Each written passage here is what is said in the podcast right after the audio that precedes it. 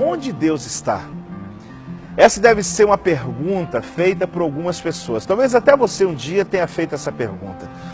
Mas eu imagino que Daniel um dia tenha feito essa pergunta. Eu imagino que Sadraque, Mesaque Abidnego, como também o próprio, o próprio José, que foi lançado numa cova. Você imagina como essas pessoas passaram debaixo de tanta luta e perguntando onde Deus está nessa hora. Daniel, quando ele estava sendo levado para a cova dos leões, ele deve ter imaginado: Deus vai me livrar e vai me tirar do meio dessa confusão. E Deus não livrou.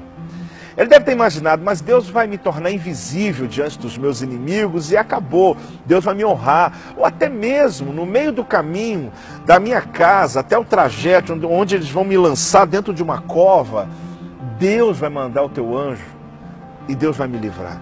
Mas você sabia, querido, que em todo esse tempo que Daniel estava sendo levado para o martírio, levado para um sofrimento injusto, Deus não livrou Daniel ali.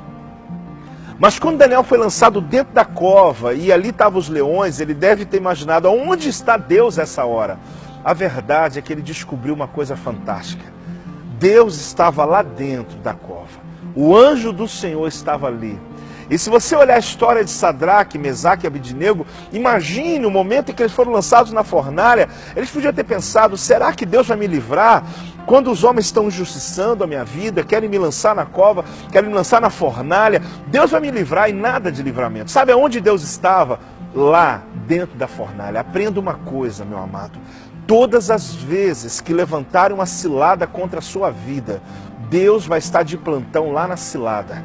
Todas as vezes que levantarem calúnias contra você, quando quiserem levantar-se contra a sua vida, ter pondo contra você, Deus vai estar no local aonde foi armada toda cilada contra a sua vida. Deus já se adiantou, Deus já foi à frente, Deus já abriu o caminho. Saiba de uma coisa, meu amado, o Senhor vai lhe abençoar. Se você está exatamente no trajeto como Daniel, ou como qualquer outro que está passando por uma luta, Deus, ele vai te livrar, nem que seja lá dentro da cova, mas o Senhor é contigo. Vamos romper esse limite. Deus é contigo. Deus abençoe você.